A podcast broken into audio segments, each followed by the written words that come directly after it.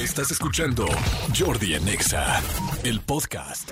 Muy, pero muy, pero muy, pero muy buenos días, señores. Es lunes. Lunes 4 de abril. Ya desde el viernes pasado ya habíamos arrancado este asunto de abrileño, cosa que me da mucho gusto. Saludos a toda la gente que nos escucha en Córdoba, Veracruz, en Sonora, en Michoacán, en Chiapas, en Guanajuato, en Puebla, en Guadalajara, en Monterrey, este, en Toluca, eh, en fin, en todos lados, en Yucatán, toda la gente de Yucatán, toda la gente, bueno, de Veracruz ya dije, de Sonora, Sinaloa y por supuesto Estados Unidos. Hay muchísima gente que nos escucha en Estados Unidos. Saludos a todos, pero sobre todo en la República Mexicana, Ciudad de México y Estado de México. Muy, pero muy, pero muy, pero muy buenos días. Arrancamos la semana con todo. Vengo no feliz, sino lo que le sigue. Tuve la oportunidad de estar el fin de semana eh, con mi hija, que fue un, un viaje que le había prometido desde hace mucho tiempo en Nueva York. Y estoy contentísimo de lo padre que la pasamos vimos una obra de teatro que les recomiendo mucho, ojalá que pongo, pronto la pongan aquí en México, que es la de Moulin Rouge, la del, pues sí, la, la de la, pues la del, sí, Moulin Rouge es que no tiene un, no, no, no, no tiene una traducción del Moulin Rouge, ya saben que es muy famoso de París y que después se hizo la película de Moulin Rouge, que la verdad, con, con- ¿quién era Ewan McGregor, no? Ewan McGregor y Nicole Kidman. Bueno, la obra de teatro está padrísima. Vimos un show de Michael Jackson que les voy a contar más adelantito, padrísimo también. Entonces, la verdad es que eh, la pasé muy bonito el fin de semana. Espero que ustedes hayan tenido un fin de semana también padre y lindo. Eh, si tienen chance de ir al teatro, ahorita que estoy hablando de teatro, pues por ejemplo en toda la República hay obras, ¿no? En toda la República hay obras, sobre todo que hay muchas en gira. Y si están cerca de la Ciudad de México, no dejen de ver José el Soñador, que está, que está, que está muy buena, este, que está, está, está padrísima.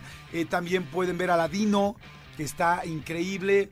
Pueden ver, ¿qué otra? Eh, pues los domingos, ya saben que hay obras para niños también, que es que La Cenicienta, muchos, muchos clásicos, y normalmente son bastante buenos, ¿eh?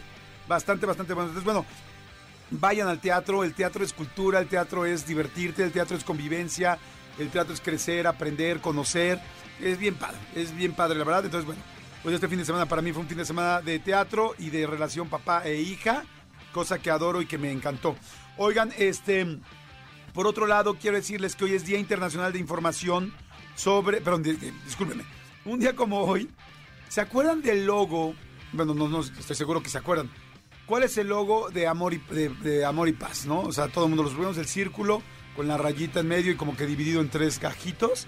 Bueno, ese logotipo o ese, esa imagen, eh, la primera vez que se que dio, eh, o sea, que se vio a la luz, fue un día exactamente como hoy, pero ¿saben de cuándo? De 1958. Esto fue en Londres porque hubo una manifestación muy grande para ese momento de 10.000 personas, las cuales estaban en contra de la bomba atómica, de las bombas atómicas en general. Entonces, del, invento de la bomba atómica, de lo que se estaba creando con esto, entonces fue un movimiento pacifista y entonces ahí inventaron un logo que, perdón, pero ser de los mejores logos que yo he visto en la historia, así como el de los Yankees, que es buenísimo. El de Amor y Paz es fantástico, es inconfundible y no hay casi nada igual o nada que yo recuerde. Bueno, pues ese día, lo, ahora sí que lo diseñaron para ese día y a partir de ahí se quedó este logotipo. Como cuando un trabajo está bien hecho y es bueno, pues funciona a este nivel. Manolito Fernández, buenos días, amigo, ¿cómo estás? Bien, amigo, bien, contento, contento de ver, saludarte. eh, me uno a este tema de, de- del fin de semana teatral. Yo les recomiendo, hay una obra que no he podido ver y literal ha sido por falta de tiempo, no por falta de gana, que se llama Siete veces Adiós, que es la- el musical de Alan Estrada. Deberíamos de traer a Alan Estrada, amigo, para que Ah. nos platique, porque, o sea, no he escuchado, amigo, un solo mal comentario de la obra. Es una obra original, Ajá. es mexicana. Es, es un musical, pero con drama, pero, o sea, eh, Fernanda Castillo lo protagoniza Ajá. y ya me han dicho que está Buenísimo. espectacular. Entonces, para que vayan y lo vean, porque además arrancó y me parece que el primer fin de semana tuvieron sold outs todos los días. Todos los días, Wow. eh, incluyendo la, eh, el- los digo, sin, sin contar más bien con la función esta de prensa, invitados especiales. La primer función que salieron a, a- a taquilla, Alan ponía en su Twitter, decía, les juro que no quepo de la emoción, este es el plano de- del teatro, completamente lleno, creo que daban dos boletos, y decía, y les juro que para esta función no hay una sola cortesía. Guau, qué Me da padre. muchísimo gusto, mucho gusto pues, para que la vayan a ver. ¿Sabes cuál quiero ver yo? Este, una que, eh, que acaba de poner, eh, ay, eh, que la va a poner Tina Galindo. Creo que se llama Network. Network. Exactamente. con este hombre que me- Jiménez Cacho. Exactamente, con Daniel Jiménez Cacho, que me muero de ganas de ver porque dicen que estuvo en Nueva York, que estuvo en Londres, que es buenísima, que está- y además la produce Diego Luna junto con Tina Galindo y me imagino que Claudio Carrera. Claudio Carrera, sí. Y este, y como que ellos siempre traen como obras muy propositivas, muy actuales, Está basada en la película. muy este, así, muy interactivas y como cosas así. No sé si esta sea interactiva o no, pero bueno, a mí Daniel Jiménez Cacho me fascina. O sea, me fascina, me fascina su actuación. Eh, de hecho, acabo de volver a ver la película de Solo con tu pareja, donde él actúa y me encanta. Búsquenla, creo Un que está- pedazo de actor. Sí, un pedazo. Aunque creo que solo con tu pareja, no sé si está o no está. Creo que la vi, que de plano conecté el DVD y me puse a verla. Guarden sus DVDs, ¿eh? La gente que tenga un reproductor de DVD y tenga sus DVDs, guárdenlos porque luego hay películas que no están en las plataformas, hay cosas que no salen y al rato van a ver que van a valer un chorro. Entonces yo les recomiendo que los guarden. Bueno, y si ya estamos en este en este lunes de este de recomendación teatral, vayan a ver, lleven a sus hijos a ver eh, Charlie la fábrica de chocolates. ¿Ya está? Ya es est- esta semana arranca, me parece que el 6, ¿no? El 7. Ah, pues ya, esta semana. El 6. Ah, sí, el 6. Ah, pues ya esta dos semana días, ajá. arranca este para que para que la vayan a ver. Es la obra de Broadway. O sea, no es un montaje eh, hecho aquí, sino es la obra de Broadway que está de gira en todos Estados Unidos. Este fin de semana estará aquí. Son solo, me parece que ocho funciones nada más. Está en inglés, pero no se preocupen porque tiene, eh, cuando viene ese tipo de obras, no sé si te ha tocado ver alguna, pero, ta- pero le ponen arriba una pantalla donde va la traducción simultánea para que la Ah. gente entienda qué es lo que va pasando con la obra. Entonces producido por mi, mi querido este, Alex Go y por este Diego y Jorge, Diego Cárdenas y Jorge Ansaldo Los Rulés. Vayan a verla porque eh, yo que tuve oportunidad de verla en el extranjero, es una obra que vale mucho la pena y si a sus hijos les gustó la película de Charlie la fábrica de Ajá. Vayan a ver el musical que también está bien Y padre. que ahora además está súper de moda lo de las fábricas de chocolates porque hay un personaje en Estados Unidos que se llama Mr. Beast. Sí. que no sé si lo han visto en YouTube, pero es una locura. O sea, una locura, locura, locura. Creo que es el youtuber más fuerte del mundo ahorita, o debe ser de los más fuertes del mundo. Pues por lo menos Beast. yo lo consumo y me fascina. Es muy hace. bueno su contenido, Sí. muy, muy bueno. ¿Qué hace Mr. Beast así? mr.beast, de bestia, B-E-A-S-T. Es un chavo bastante joven, tiene como 27 años, 28, eh, el cual empezó hace, desde hace mucho tiempo, desde los 11 años empezó a ser youtuber Ok. y este y empezó a hacer videos y en estos videos hace como retos, hace situaciones diferentes, pero regala una cantidad de dinero que es estúpida. O sea, de repente agarra y dice, a ver, él fue de los primeros que así de, aquí hay un Lamborghini, el primero que se despegue del Lamborghini, el último que se despegue del Lamborghini se lo queda. Luego agarraba y así, ¿eh? Vamos a meternos en una en una escuela, en una universidad grande, que tiene auditorio, que tiene tal, ok. Todo el mundo se va a esconder y yo los voy a buscar. El último que encuentre, el último que encuentre, te- te- tenemos un día y medio, el último que encuentre se lleva un millón de dólares y les dan el millón de dólares. Este, y así, pero todos los retos son con muchísimo dinero. Ahora vamos a llenar una casa completa con 6 millones de legos y pide los 6 millones de legos a Amazon, llegan los 6 millones de legos, los empiezan a atar.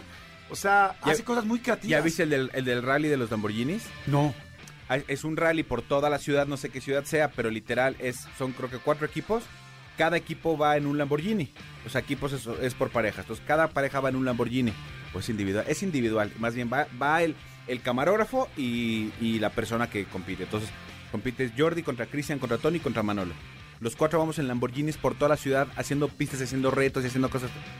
El primero en completar el rally de toda la ciudad Se se, queda. queda con el Lamborghini. Sí, sí, está cañón. Es, eh, pero es buenísimo porque es, tienes que llegar a, a, a XFM y conseguir que te dejen entrar a Exa y al aire dar un saludo con Jordi. Sí. Y Jordi no sabe, que, ¿sabes? Entonces de repente llega un güey, por favor, te lo suplico, déjame dar... un-". No, claro que no te voy a dejar, por favor. Y lo, y lo consigue, o sea, es muy, muy, muy interesante. Eh, además, Mr. Beast tiene, de hecho, eh, el otro día estaba escuchando una entrevista eh, de él, tiene 200 millones de seguidores en sus redes. 200 millones. Imagínense eso. Ahora, lo que es impresionante de esto es todas las ideas que saca cada, no sé cada cuándo subirá un video, no sé si cada dos semanas o cada semana, porque son videos muy complicados de hacer, pero sube videos, tiene varios canales, sube videos cada semana, o que digo cada 15 días, y este, no lo sé, ¿eh? no sé bien cada cuándo, pero es una locura. Y lo que les quiero decir es que todo el dinero que gana y que se genera en redes sociales lo reinvierte. Y todo el dinero se da real a sus amigos, a las personas que salen ahí, tal. Eh, vale mucho la pena que lo vean. Y de las grandes cosas que hizo fue traducirse y doblarse al español. Entonces, está traducido al español, está traducido al portugués y él contrató eh, gente de, de- de doblaje para que lo doblaran y para subir todos sus canales en los diferentes países y ve la locura que ha hecho. Sí, O sea, tiene- mi hijo los ve en español y es feliz. Tiene diferentes canales, un Mr. Beast es el principal, luego tiene Mr. Beast en español, o sea, tiene según el idioma. Pónganle, pónganle Mr. Beast. Además, ¿saben qué? Es un contenido bastante sano. No hacen cosas feas ni tal, ni se dicen groserías. Digo, puede salirse una o dos, pero no es el general. Es un... Porque saben que la mayoría de los chavitos son los que ven estos videos. Él era, él era gamer, ¿no? Así empezó. Sí, él era gamer, exactamente. Sí. Pero véanlo, Mr. Beast, si no lo han visto, véanlo, está, vale mucho la pena. Jordi en Exa. Oigan, fíjense que, ay no, me da mucha pena decir esto, pero es real. Un día como hoy, lamentablemente, pero del 2014 ya, ¿hace cuánto? Hace 6, 7, 8 años. Hace 8 años fue cuando entró, cuando cayó en quiebra mexicana. Ok, de aviación. Y hay dos mexicanas de aviación, la aerolínea que la verdad pues era, pues, yo volaba con él, volaba bien y era feliz. Dos cosas que me molestan. La primera, pues toda la gente que se quedó sin trabajo, obviamente. Bueno, tres. La segunda, que perdimos una aerolínea con muchísimos, con muchísimas rutas. Destinos, ajá. Muchos destinos que era muy importante. Y la tercera, la que más me duele, creo, bueno, la, la primera con tanta gente sin trabajo, la que más me duele, pero también una que me duele mucho a nivel personal es todas las millas que perdí. Me la pasé juntando millas por 10 años. Por eso, de, a partir de eso, ya cada dos años uso mis millas, porque digo, ya no sé cuándo se van a poner en quiebra las aerolíneas. Exactamente. To- Todavía siguen con su, con su plantón ahí en el aeropuerto. Sí, todavía. Hijo, es que es también como imagen es espantoso. O sea, si de por sí el aeropuerto, la terminal 1 del aeropuerto de la Ciudad de México es espantosa, con ese plantón, pues más espantosa. Sí, afortunadamente sí, cada vez me entero de más gente de mexicana que logró acomodarse este, en las demás, pero luego también creo que hubo otra más adelante, no me acuerdo cuál aerolínea fue que también tronó. Está muy complicado, está muy complicado el tema. Sí, Interjet, este, eh, se lograron acomodar en otros lados.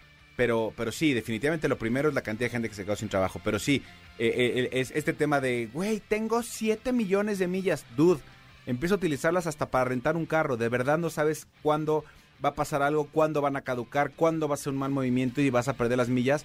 Empiézalas a utilizar. Yo, eh, que, que he hecho viajes completos eh, con millas, la verdad vale mucho la pena. Sí, tiene, eh, tiene muchas restricciones. Sí, es cierto pero si le logras encontrar el itinerario que quieres y lo haces con tiempo, o sea, yo me fui a Nueva York con toda mi familia y literal habré pagado únicamente los impuestos, una cosa Ajá. así, o sea, creo que pagué como cuatro mil pesos por todos, porque todo fue con, con las millas, avión y hotel. O sea, Guau, sí. sí. vale mucho la pena, pero sí úsenlas, como dice. Sí, mejor vayan las Sí, usando como yo cada dos, tres años las voy usando ya. Porque si no, luego dices, ay, las guardo, las guardo, las guardo. Pues ya ven lo que pasó con Interjet, ¿no? Ya no está Interjet, ¿no? No, Interjet ya no. Está cañón. Pero bueno, Jordi en Exa. Pues bueno, eh, como todos los días, eh, o bueno, casi todos los días tenemos un tema, un tema del cual platicamos, hablamos, decimos. Y hoy, este, para toda la gente que nos está escuchando, y saben que los que nos manden mejores opciones también de ideas sobre este tema, le vamos a dar boletitos. Este, ¿por qué te pusieron un reporte en secundaria? Secundaria, prepa, primaria, no pasa nada, podemos abrir, podemos En la el- escuela. en la escuela. ¿Por qué te pusieron un reporte en la escuela? Y este, y que la gente nos empiece a mandar WhatsApps y también tweets, ¿no, amigo? Exactamente, en arroba Jordi Nexa con el hashtag Jordi Nexa, escríbanos ahí los mejores, como dijo Jordi, se van a llevar este regalillos que tenemos aquí, bastantes. Exactamente, amigo. Manolo, ¿por qué te pusieron un reporte en la escuela? Por menso, ¿Por qué? por menso, porque yo no entendía. eh, En, en mi época escolar, sobre todo en la primaria, fui bastante tetillo. Fui bastante, bastante nerd, bastante tetillo. Y yo no entendía em, de repente por qué sucedían las cosas. Entonces hay un dicho que dice que tanto peca el que mata a la vaca como el que le agarra la pata. Y en mi época de secundaria, de perdóname, de primaria, empezaba a ver eh, el famoso espejito en los zapatos Ajá. los hombres éramos bastante tarados, y entonces eh, pegábamos un, bueno, pegaban un espejo en la punta del zapato.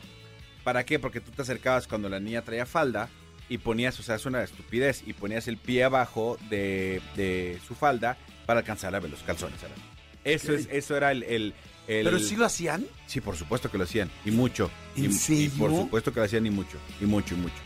Entonces... Nunca en mi vida, o sea, porque lo he visto en las películas, lo he escuchado tal, pero yo nunca vi. Bueno, también yo iba en la escuela de puros hombres, entonces quizá por eso nadie lo hacía, pero como que me daría pena que te cachen en el espejo, ¿no? No, me daría pena que te cacharan Sí. haciendo esto en una escuela de hombres. Claro, pero, o sea, como Sí. que creí que era de broma. Y eso es justamente lo que a mí me pasó. Eh, Mi primer reporte que tuve en la escuela fue por ahí de sexto primaria, donde literal alguien me dijo, este, oye, ¿nos ayudas a, a pegar esto? Sí. Y entonces yo les ayudaba eh, como a pegar los espejos en los zapatos, pero yo no entendía para qué eran. Y, y- y- y si, y si yo entendiera, se los diría porque ¿Con en qué este- se los pegabas? con silicón. Con silicón o con esta, con esta, eh, mm, como, eh, bueno, voy a decir la marca Plastiloca. Ajá. Ya sabes que es como una plastilina Sí. que se hace dura, así, la- pero ellos llevaban Es todo. como una plastilina loca. Loca, exactamente, que quizás se, Loca. se hace dura y, y pega.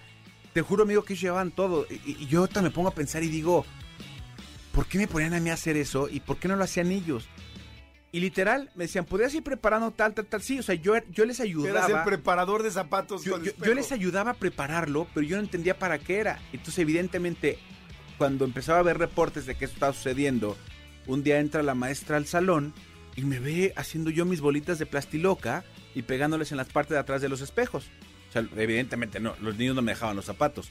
Yo preparaba los espejos que llevaban ellos y les ponía la plastiloca, entonces ellos ya nada más se llegaban y se pegaban. O sea, ya eso era una revolución industrial. Te juro, ya era- O sea, ya- ya no era de que uno, o sea, ya No. lo traían todos. No, no, no, no, ya había varios. Y digo, tampoco te digo que 25, pero sí había varios. Entonces, insisto, entra la maestra y yo estaba quitado de la pena haciendo eso porque yo no entendía para qué era.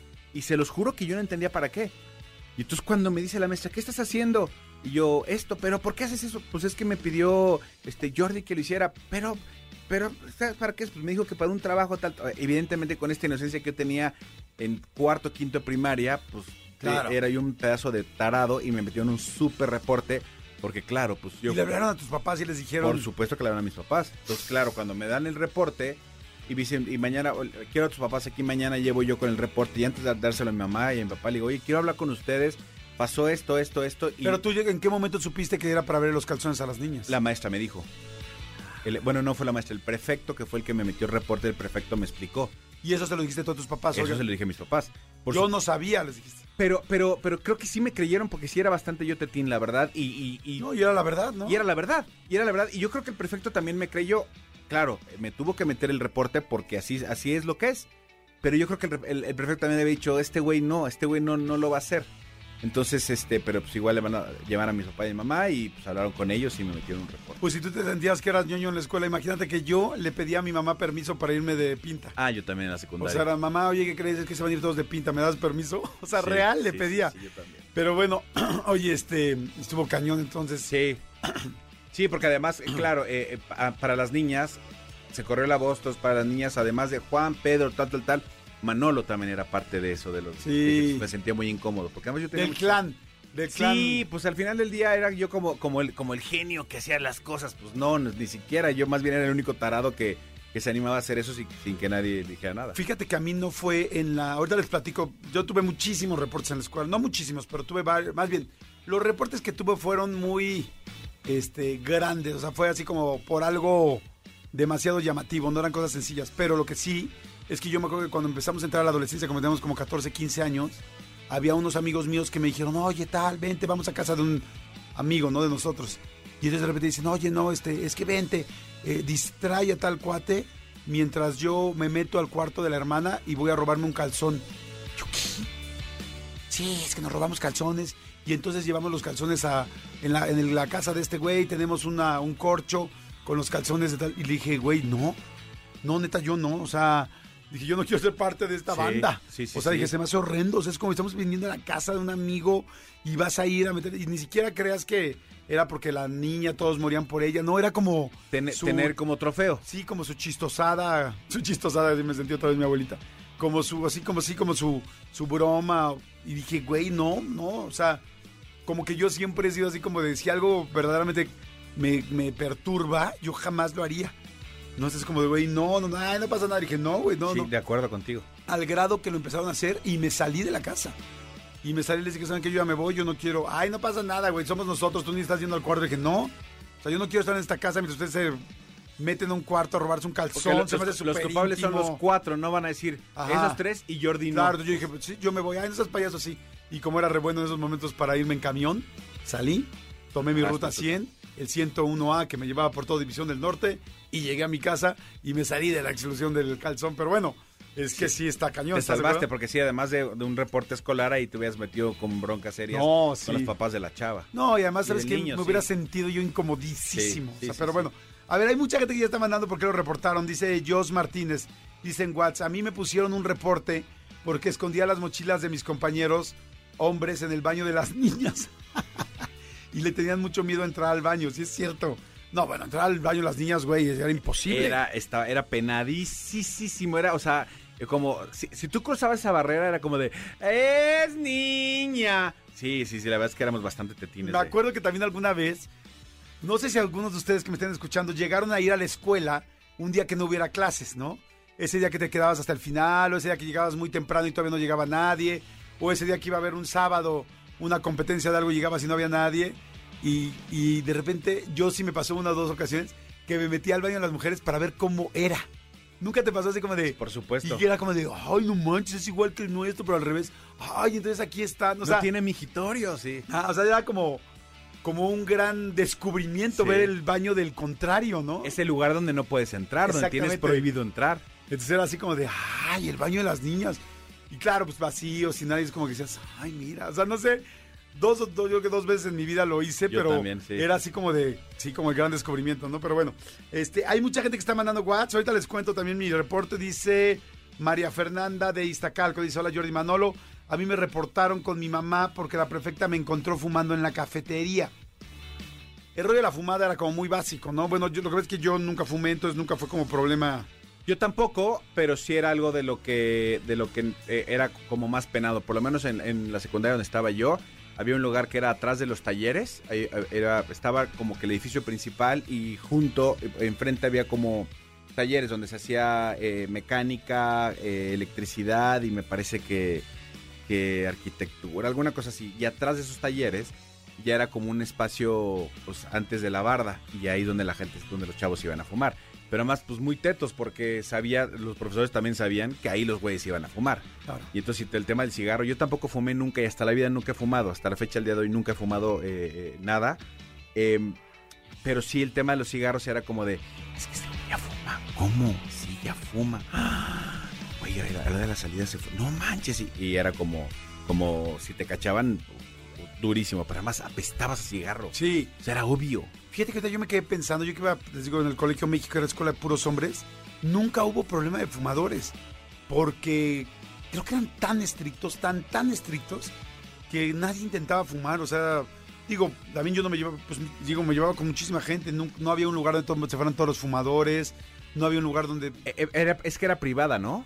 Sí, También tiene que ver. Yo la secundaria que fui fue una secundaria este, pública. ajá. Y entonces también pues, eh, es, es un poco más de... Hay de todo. Hay, de, hay como un poco más de todo. Las privadas también hay de todo. Pero como que en la, en la pública este, sí hay chavos que pues, les vale un poco más, creo yo. Sí, porque aquí sí nunca, ¿eh? Nunca en la vida recuerdo. Pero bueno, Jordi en Exa. Seguimos, seguimos aquí en Jordi en Exa y estábamos preguntándoles por qué te pusieron un reporte en la secundaria. Este, eh, dice Elías Rodríguez desde Catepec, jaja, Jordi, a mí me dieron un reporte en la secundaria porque le pegué un chile, un chile, un chicle, yo creo, en el pelo a un amigo, sí, un chicle. Y lo tuvieron, bueno, espero que no le haya ¿Quién pegado el chile porque A lo mejor estaba sentado el amigo y ese, el famoso... Si le pegaron el chile, exactamente. el- Exactamente. El famoso beso, Pipo. Pero al revés, pero más arriba. Más arriba, exactamente. Bueno, dice, porque me imagino que dice, por, o quería decir, porque me pegaron, le pegué un chicle en el pelo a un amigo y lo tuvieron que rapar, sí. No te rapan por un chile, ¿no? No, no, no, Por no. un chile te, pues te puede pasar muchas cosas. Se hasta- ponen hasta crema. gozo, hasta puede haber muchísimo gozo, Hasta sonrisa. hasta sonrisa, pero no te rapan. Dice, lo tuvieron que rapar completo para que se le quitara. Aún somos amigos. Híjole, los chicles en serio son bien delicados. Yo cuando veo a mis hijos, a mi hijo chiquito que trae chicle tal y lo saca de la boca, le digo, no, mi amor, no te lo saques, no tal.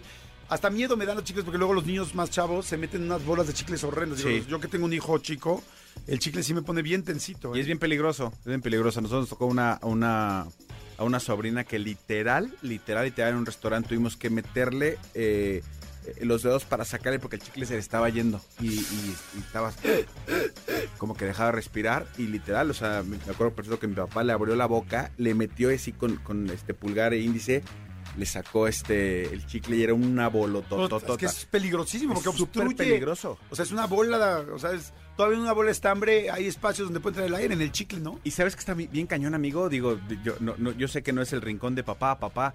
Pero yo, yo me, me- me he dado cuenta, ahorita mis hijos afortunadamente ya no están tan chiquitos, aún así hay que estar al tiro. Pero yo sí me he dado cuenta que de repente hay dos, tres niños de los que me rodean, este, eh, chiquitos, que los papás no están al tiro.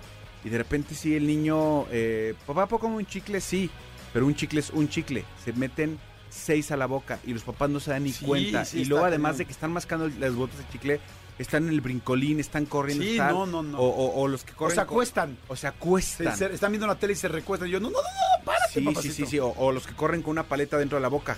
Es peligrosísimo, te tropiezas. No, no, no. Sí, Eh, abusados, muchachos. completamente de acuerdo. Oigan, a ver, yo les cuento por qué me pusieron un reporte a mí. A mí me pusieron un reporte, eh, creo que alguna vez ya se los he platicado. Eh, estaba en sexto de primaria y había una niña que me gustaba y esta niña yo como que siempre quería quedar bien con ella y todo el rollo. Se llamaba Sofía o se llama. De hecho, el otro día me pareció verla en un centro comercial. Dije, ¿Sofía? ¿Es Sofía? Muy guapa, la verdad, una chava muy inteligente, muy linda. Sofi. Sofi. Y este, y resulta que había un cuate que me molestaba y me molestaba en la escuela que se llamaba Francisco, o se llama, a él no lo he visto en ningún centro comercial.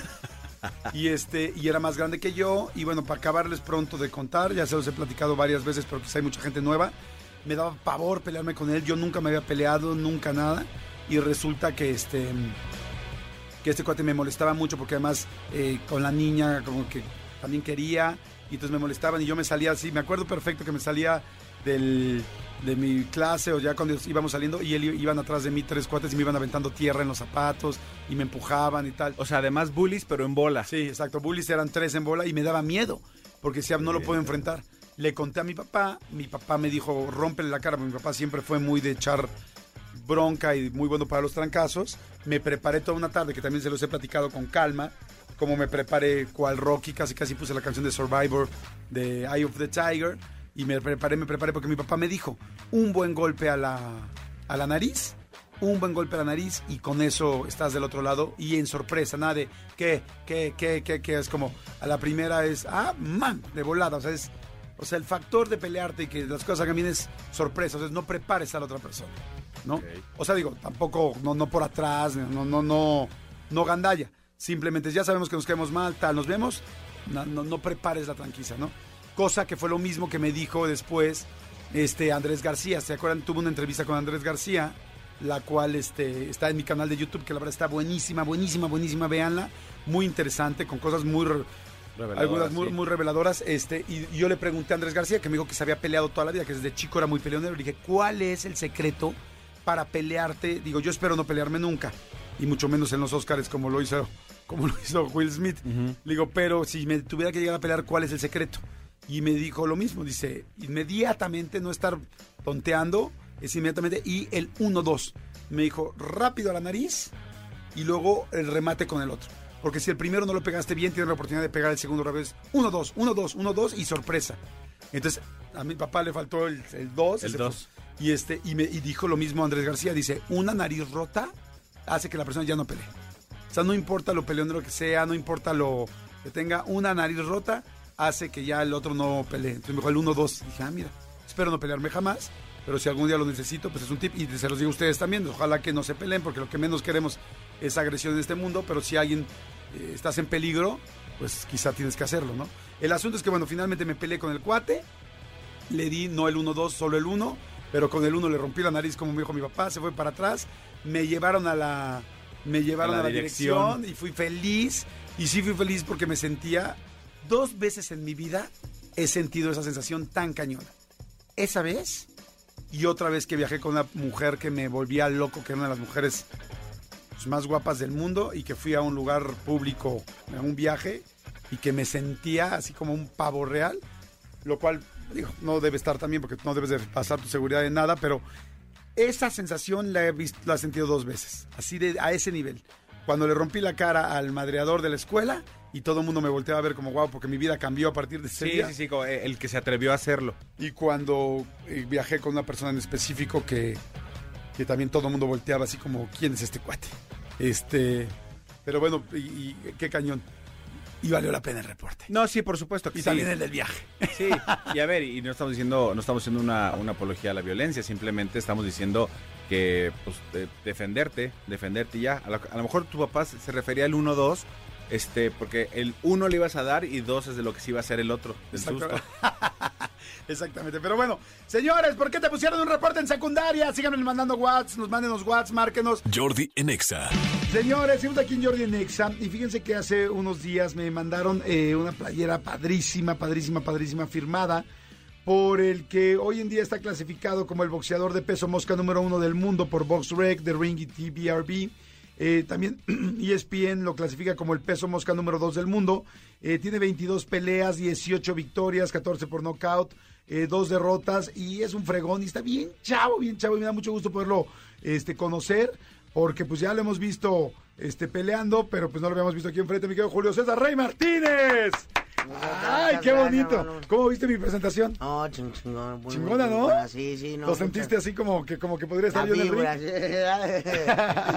en Las Vegas. Como en Las sí. Vegas, ¿verdad? Ahí con el Canelo, ¿verdad? Sí. Exactamente. Porque has estado abriendo algunas este, peleas del Canelo, ¿no? Las últimas. Sí, pues ahora sí que estamos en el equipo del Saúl. Entrenamos allá con él en, en San Diego y pues gracias a Dios ahí, ahí la llevamos. Qué padre, qué padre. Mi querido Rey, ¿cómo estás, güey? ¿Cómo, ¿Cómo te sientes con todo este momento que estás viviendo de, pues, del box, de lo que está sucediendo, de lo que está sucediendo en tu carrera? ¿Cómo estás? Pues ahora sí que contento, emocionado, pues ahora sí que pues vienen cosas cosas muy buenas. Ahorita pues tuvimos ahí una peleita, un percance, pero pues gracias a Dios pues viene viene la revancha. Vienen vienen pues voy a defender mi título porque soy campeón del mundo. Voy a defender mi título en las 112 libras, peleé en las 115. Voy a pelear, voy a unificar por mi cinturón y luego voy a subir a las 115 pues para para ver, ver esa revancha. Estás bien chavo y este, sí, porque sí, sí, este, pues claro, es que así es, ¿no? Así es el box, ¿no? Unos Sí. se gana, otros días se pierde, tal, o sea, pues es obvio, pero este, ¿a los cuántos años empezaste a, a boxear? Ahí empezamos a los nueve años. A los nueve años. Pero ya no, nueve años ya tomando entrenamiento oficial de boxeo. Sí, a los nueve años pues empezamos ya los como ya a lo cuando debuté de profesional yo yo me hice 250 peleas amateur. No Des- desde los nueve años hasta los 18 hice 250 peleas. ¡Wow! No juegues. Sí, no, estás bien chavo, 200. tienes 26 ahorita, me dijiste, ¿no? 26 26, sí. años. Sí, ya llevo este como 16 años entrenando box. ¡Wow! Sí, ¡Qué chingón! toda la-. Tú naciste en Tepito. No, yo Oh. nací aquí en Azcapotzalco, por Ajá. el Hospital La Raza, ahí tiene su casa. Ah, yo también, yo también, mi mamá estuvo ahí en la raza muchísimo tiempo cuando yo nací. Ahí, ahí, ahí, yo también ahí nací, ahí Ajá. nacimos. Y, y- pero ahora sí que los 10 años de entrenamiento me los aventé en Tepito. Ok. Por eso todos dicen que soy de Tepito. Y que, Pero no eres de Tepito. No, no soy de No vivías allá. No, pero pues ahora sí que casi también igual todo, todo el tiempo me la pasaba. 10 años me la pasé ahí entrenando. Ok. en. ¿Eras peleonero antes de los nueve años que empezaras a... No, sí, pues ¿A desde como desde los 6 ya. Ya me gustaban los trancazos, sí. Sí, era muy peleonero, por eso me mandaron al box, ya que entrenara y a que sacara mi, ¿Tu fue? mi fuami, porque era medio hiperactivo, decían y que sacara. Iba a nata- de natación, me aventé cuatro años, cuatro, y pues yo me seguí en el box, porque entré al mismo tiempo a natación y a box. Ok, a ver, entonces a los seis años, perdón, a los seis años ya te peleabas. Pero, pero no es lo mismo, o sea, como que un chavito de seis años normalmente se pelea así como que se agarran como de lucha libre. ¿O tú te peleabas de golpe, así golpe a la cara? Pues ya me gustaban así los trancazos. Digo, con chavos más grandes y así ya como a los 7, 8 años, pues ya pues por la parte de la escuela me dijeron que me tenía que mandar a un deporte. Y me mandaron a natación. O sea, y tenía- algo. tenías mucha testosterona, tenías... Ajá, mucha energía y no me, no me cansaba, haga de cuenta, iba una hora a natación y luego otra hora al box seguida. Ok. Iba así, así me traían, así me traían. Y hasta que ya no quisiera natación, pero pues ya como sabía tirar trancazos, pues ya me peleaba más en la escuela. ¿Y buscabas las peleas? O sea, es que mira, yo soy pues muy distinto a eso. Yo, la verdad, a mí pelearme como que me da miedo. Entonces yo de chavito no buscaba pelearme, al contrario. Tú tenías esa adrenalina que era de que, ay, hoy me quiero partir la madre con alguien. No, pues no era así, pero era como de que era muy, muy, muy, como que no me dejaba, me molestaba que me dijeran algo y así y explotaba. O sea, como que me quedé, como estaba chaparrito acá, no, chaparro. Y ya les pegaba, no, ya estuvo. Si me entiendes, así era. No me Eras gustaba- muy explosivo. Muy explosivo, no me gustaba que me dijeran nada, o estamos jugando y me decían algo y les pegaba luego, luego. Ok. O sea, en ese aspecto era muy, muy enojón. muy- Ok. En tu casa, este, algún otro hermano también era de golpes o así o no? Sí, mi hermana era una hermana más chica que yo, pero igual, bien brava. ¿Se dieron y se dieron tus Sí, llegues? no, le daba sus calones y ella me pegaba, me rasguñaba. No, sí, no, es brava mi hermana. Luego que está más grande, más entera. Sí, me, me- me quitó el calostro, ya no me, No. ya no me dio chiche por su cuerpo. Sí, no, me ganó todo lo bueno. Oye, y entonces, bueno, entonces a los seis años dices, ya te empiezas a pelear, tratar a tus papás, tu mamá, ¿viven tus, ¿vivían tus papás y tu mamá? Sí. ¿Y, y vives con ellos? Sí, Ok. Y entonces hace cuenta que dicen, no, este chavo hay que darle pues más ejercicio, tal, para que baje tanta energía, tanta testosterona que tiene. Entonces ahí empiezas a, A boxear. a boxear. Y a los nueve años, tú dices, oigan, llévenme al box, o te dice tu papá o tu mamá. No, no, la- de la parte de la escuela que a fuerza necesitaba deporte. No, pues vamos a llevar al box y a natación. Sí, está bien a lo que sea, pero necesitaba, necesita sacar la energía. Ok. Y ellos me llevaron, pero ya como, ya yo fui aprendiendo más y yo me iba peleando más. ¿No te daba miedo de chavito? Digo, porque ahorita te quiero preguntar ahora si da miedo o no da miedo subirse a un ring.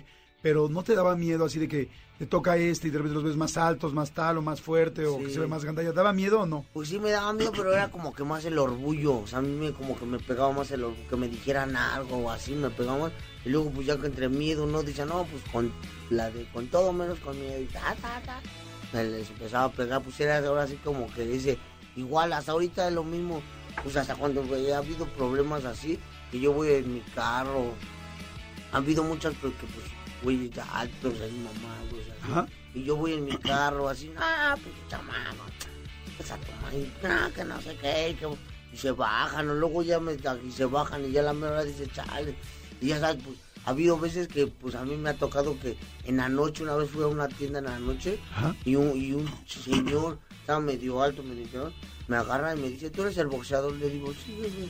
y me dice, no me acuerdo, hasta risa me da, vente, vamos a dar, vamos a sacarnos un tiro, me dice. Y digo, tranquilo, jefe, estaba tomando, como que se fue a la tienda también a comprar más de tomar. Y me dice, vamos a sacarnos un tiro de acá. Le digo, tranquilo, jefe.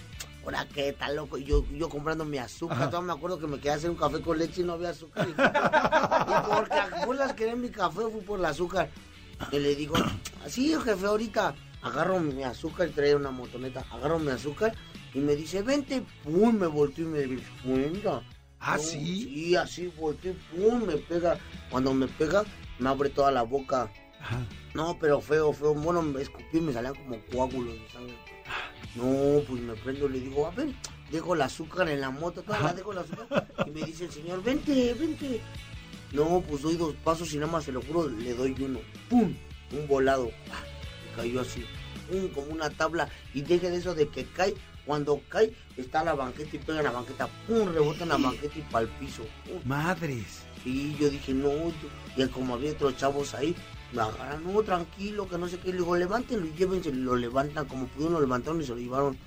Y ya no supe, Ya nunca supiste de él. ya no, no, como, a los, como al otro día o a los dos días, paso por donde fue el problema y veo como a tres casas un velorio. ¡No! Sí, dije, no manches. No, no, pero no, no era de él. No, no, le mandé, mandé a que fuera porque el jefe pues se cayó. Bueno, todavía del trancazo me acuerdo, la abrí aquí. Nada más del puro volado le pegué aquí, la abrí, ¡fum! Y, y agarra. Y le digo, todavía le digo a mi esposa, a ver, voy a ver. Y se va, se va a fijar y todo. Y no era de un chavo que había chocado. Si no, oye, el señor como a los tres días ya andaba. Y ya lo viste al otro Sí, Y luego a le los volviste a decir, oye, este, No, güey, andabas no, bien no, jarra, ya güey. nada más se quedaba callado y se hacía menso. Aquí está mi azúcar. Ah, Ya no te decía nada. No, ya no. ¿Es cierto que un boxeador acuerdo. profesional como tú es considerado como un arma? O sea, que no Ah, se puede sí. pelear. Sí, no, pues ese es el problema, por eso le digo que hay veces que no saben y se meten, pero tú dando pegándole a alguien es como si trajeras un cuchillo, o sea, es lo mismo, es, es arma blanca. O sea, legalmente te po- eh, alguien te puede ah, sí, sí. Por legal, golpearlo. Sí, pues, obvio, sí. No, y luego, luego ya es como, este, prisión, luego, luego ya es cárcel. ¿Te lo explican eso en el box o quién te explicó eso? Pues no, pero pues, o sea, ahora sí no, te, te lo explican como que en el box, que ya eres, o sea, ya siendo profesional, trayendo ya tu, tu cédula de boxeador, ya, ya sales como, como boxeador profesional y eres arma blanca. Aunque nada más vayas a cuatro, aunque así, a cuatro rounds, ya siendo profesional y eres arma blanca. Ok. Y ya te consideran como, porque ya sabes dónde pegar, ya sabes qué hacer. Claro. O sea, si tú quieres, nada más le pegas en la cara y lo abres. Pero si quieres, pues ya le das uno bien y lo duermes. Madre. Sí. Oye, tú, por ejemplo, los pesos, siempre me han llamado mucho la atención los pesos de cómo uno va subiendo de categoría, ¿no? Este, tú, ahorita, ¿cuánto me dijiste que pesas? Este, 54. 54 kilos. Yo, por ejemplo, peso 70. Este, tú, Manolo, ¿cuánto pesas? Cuán- 110. Ok, por ejemplo, con Manolo, este, porque es fácil que, le, que, que puedas tumbar a Manolo o no. O sí, Manolo no, no, no tiene... Pues es que depende, igual es como en el peso. Igual póngale que él pegue, pe, pe- esté más pesado y todo, pero si no sabe tirar bien el golpe y todo, girarlo y todo, pues no. Póngale hasta a mí me va a pegar y voy a aguantar tres, cuatro. ¿Sí me entiende? Pero si sabe girar el cuerpo, si lo da con todo, no, pues en el primero. Hasta uno de su peso, uno más pesado igual. O sea, tú puedes tumbar a, cualquier a cualquier persona del peso que sea, eso es lo que quiero preguntar. Sí, sí, o sea, dando, sabiendo darlo bien, lo puedes tirar, le puedes fracturar algo, lo que sea, lo puedes abrir. O en las costillas le pegas bien dado, se las, se las fracturas, se las sumes, Ok. lo, lo ponchas, lo privas ahí.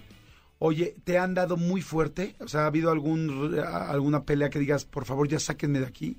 O sea, la estoy pasando realmente muy mal. Pues no, no, no, no así, pero sí de que a veces estás peleando y pega duro el otro chavo y dices, ay, este güey sí pega y mono me han dejado hasta chichones de lo fuerte en que han pegado, pero yo, gracias a Dios, pues los he noqueado igual, como dices, en pesos más, más altos, pues que no son los míos, pero yo antes peleaba así en varios pesos, tenía que pelear y yo peleaba en sus pesos de ellos, más pesados, y luego, luego, pues se siente la pegada, pa, se siente el peso, porque igual, o sea, no es lo mismo dar un estar así bien parado y darlo así que estar bien parado y girar todo el cuerpo. O sea, ponle que tú das un golpe de, de 30, tu golpe es de 30, 30 es el nivel. es el nivel de la fuerza, un golpe de 30, de 30 kilos, ¿no? Ajá. ¿Y cuánto pesas tú? Yo 70, y- 70, 72, Póngale 70, 70 más 30, 100. 100. Y pues si gira el cuerpo, ya son los 30 que pega. O sea, la pegada que trae, más los 70 de su cuerpo y es un golpe de 100. Si me entiendes? Si gira el cuerpo y lo deja caer con todo, pues ya es su cuerpo, su, un golpe de 100. ta. Pues ya imagínese un golpe de 100 en la cara, con el puro nudillo. Ah, está buenísimo. Fractura, sí. Oye, vamos a ir, vamos a ir rápido, está interesante. Estoy platicando con Julio César Rey Martínez, este eh, peso, eh, boxeador de peso mosca número uno del mundo por Box Record. Ahorita regresamos, no le cambien. Este, está bien interesante para que sigamos platicando. Regresamos. Jordi en Exa. Ya estamos de regreso. Estoy platicando con Julio César eh, Rey Martínez, eh, boxeador profesional, que bueno, pues además, este, pues campeón del mundo. Bueno, en este momento hubo, como dices tú, una pequeña, Sí. Un, pequeño problema, pero ahorita lo regresaremos y seguiremos ¿Verdad? peleando para recuperar nuestro título, ¿no? Así es, ahora sí que no, no, no, no peleamos por ningún título. Yo, yo estoy, yo soy campeón de la 112 y el, el- hubo un, haga de cuenta que el campeón de la 115 le dio COVID, que se llama el Gallo Estrada, Ajá. le dio COVID y un nicaragüense que decía el Chocolatito, pues iba a retarlo, pero no había pelea. Pero ellos son como que las leyendas ahorita, porque pues ahora sí que ellos llevan más de 60 peleas. Yo llevo pues 20, 20, 22 y ellos llevan más de 60 peleas. Ya llevan su récord, pues ahora sí que, pues ahora sí que ya en el, en el box ya los consideran como leyendas, ¿no? Ajá. y se llama Chocolatito y a mí me dieron la pelea con un mes y ellos ya como llevan mucho tiempo, ellos sus preparaciones son de cuatro a cinco meses Ok. y él llevaba cuatro meses y medio, pero como el otro ya tenía COVID, no lo dejaron pelear, me dijeron, pues si tú la agarras, tú como subes como campeón, tú vas a ganar bien y todo, pero pues necesitas agarrarla, pues es una oportunidad, Tomo, no, Ajá. no hay nada en juego porque él no es campeón. Tú eres el campeón y aparte vas a subir de peso, o sea, no hay nada en juego, nada más es el nombre y pues la lana. Ok. Y yo le dije, pues sí, no, no hay problema, pero haga de cuenta que me avisan el 27 de enero. Ok. Y el 27 ya era mi cumpleaños, pues yo estaba come, come, come. Me voy y me peso 15 kilos arriba. Para un ¿15 mes, kilos? En un mes bajé 15 kilos. En un mes me, me aventé. Y luego haga de cuenta, llego y me paso una libra, que es medio kilo. Llego, me peso, me paso. Y dice el otro, va, me vas a pagar 20, 20, el 20% de tu sueldo. Y aparte del 20, si tú te pasas al otro día más de 2 kilos y medio, ya no peleamos. Y pues, o sea, es una payasada porque pues en la hidratación, porque haga de cuenta que yo me quedo como pon- dos, tres días sin comer Ajá. para pesarme. Y ya en el, ya te pesas y ya dejando de, de- de- de- pasando de la pesada, tú puedes comer hasta lo que no, ta, ta, ta. comer con todo. Pues yo como, desayuno, como y ceno. Ese día, pues te subes como unos 6 kilos, 7 para el Ah. otro día. O sea, pero ya subes entero, ya bien hidratado. Y él agarró y empezó con sus, no, si te subes más de tanto ya no peleo, ya no hago eso. Sí, demasiado, sí, sí, estaba muy, muy ventajoso, ¿no? Sí, estaba con sus trabas. No, pues la verdad, desde el, en el cuarto, quinto me empezó. Él desde el primero me empezó a pegar abajo, abajo. No, pues ya en el quinto y no, pues ya. Íbamos a 12 rounds. No, pues ya no traía yo aire desde el sexto, quinto ya. Yo ya por lo mismo, por la deshidratación del mismo sauna y todo, que bajé, bajé en, un día bajé dos kilos. ¿Cómo crees? Eso te iba a preguntar. ¿Cómo puede alguien bajar en tan poco tiempo 15 kilos? ¿Qué hacen? No, Pues, imagi- pues entrenar, entrenar, correr. Yo corro, entreno tres veces al día. Corro en la mañana hora y media, en la tarde pues entreno dos horas y media y en la noche una hora. Pero con los zules, haga de cuenta, me pongo una playera de manga larga, una de manga corta y el hule, el hule para sudar y una chamarra. Y abajo es un mayón, eh, un, el otro hule de los pies y un pants. Madres. Y así. Y a correr y a sudar, a sudar, a a- sudar, a sudar. Oye, debes de dormir. En la tarde y en la Debes de dormir como angelito, ¿no? Sí, no, lo caes y ya ni quiere ni salir. No, pues ya uno, tres días antes del peso ya no aguantas a nadie, ni llamadas, nada ya. Ya no puedes ni hablar. De luego, ah, pues ahí están los entrevistas, los Sports, así varios. Y una entrevista, no, ya, espérenme, no, es que las necesitas, Afo, no, ya no. Bueno, que estás hablando y se te seca la boca. Ni no, sí, está. Está, está perro. Sí, Oye, bueno, le, le tengo más miedo al peso que al rival. ¡Guau! Sí. ¡Qué buena frase! Más, más miedo al peso que al rival Sí. para poder llegar y luego poderte recuperar. Sí. Oye, eso te iba a preguntar. ah, Decíamos que si de chico te daba miedo, me decías que no. Ahora, ya siendo un este, eh, boxeador profesional, ¿sí hay, sube uno con miedo al ring a veces? O sea, hay Pues gente que dice, que ya "Híjole, no es- este contrincante sí me da mucho miedo. Pues ahora sí que no es miedo, sino más que nada son nervios. ¿En qué forma nervios? En que vayas a quedar mal. Y luego pues ya son pues peleas ya televisadas pues a nivel mundial. Pues ya te dan ese nervio, ¿no? Es ese, o sea, como decir, no, no la voy a regar, no voy a hacer una tontería. Y pues toda la gente me esté viendo. Porque pues ahora sí que ya, ya no es miedo. Por lo mismo pues ya sabes tu trabajo, ya sabes a lo que vas. Ahora sí que ya no es el miedo, sino a ese- en ese aspecto de que no, no voy a hacer un pinche ridículo y, y la familia. ¿Qué se siente estar arriba? O sea, cuando ya estás recibiendo los golpes, eh, porque nosotros los vemos por fuera y dices, madres, este golpe, tal, este otro. Este, ¿Cómo aguanta uno tantos golpes? ¿Qué estás pensando en ese momento eh, cuando te están pegando y, y- y tienes tiempo para decir, pues ahora por aquí, por abajo, ahora por arriba? ¿Qué, ¿Cuál es el proceso mental de lo que está sucediendo cuando te estás dando unos madrazos durísimos allá arriba? No, pues ahora sí que ya nada más es el, es el aguantar, el, el moverte, el que le estás pegando y te estás pegando y diciendo, pues ahora hay que noquearlo, ¿sí me entiendes? O dónde le hago daño. En ese aspecto, porque ya no, ahora sí que ya sientes los golpes y ya no te duelen tanto. Ya no sientes, porque todavía vas subiendo cuando están presentándote o dando, todavía sientes los nervios, la adrenalina. Estás consciente, ajá. Sí, pues ya estás peleándote y ya no sientes, ya, ya no oyes al público, ya no oyes nada, ya nada más estás tú y él. Ya nada más ahora sí que sientes el golpe y, y viendo todo dónde está destapado o dónde está descubierto para responder. Ya nada más piensas en eso, ya no piensas en, ni en- ya no oyes ni a la gente, lo que grita. ya. ¿Piensas en algún momento, ya quiero, me quiero bajar, me quiero rendir? Pues como en esta pelea, en ese aspecto sí, en, pues de que ya, ya, que la paren, ya, ya no, ya me cansé, porque ya no aguantaba, ya en el 8, 9, ya no aguantaba las piernas, las manos, ya lo, y luego el chavo, pues decían que es una leyenda y no sé, él llevaba, fíjese, llevaba 50 peleas y 35 knockouts. No, que noqueaba y no, pues yo, yo no, a mí no me pegó duro, pero el problema de que yo ya estaba cansado y me mermó mucho abajo, yo bajaba las manos y me pegaba abajo y bajaba las manos y me pegaba arriba. Y decía, no, va, y me ponía la cara para que me pegara. Y luego pues me movía y le ponía la cara y le decía, va, pégame. Pero en ese aspecto porque decía, no, ya no. En el 9 pensé que iba el 12 o el 13.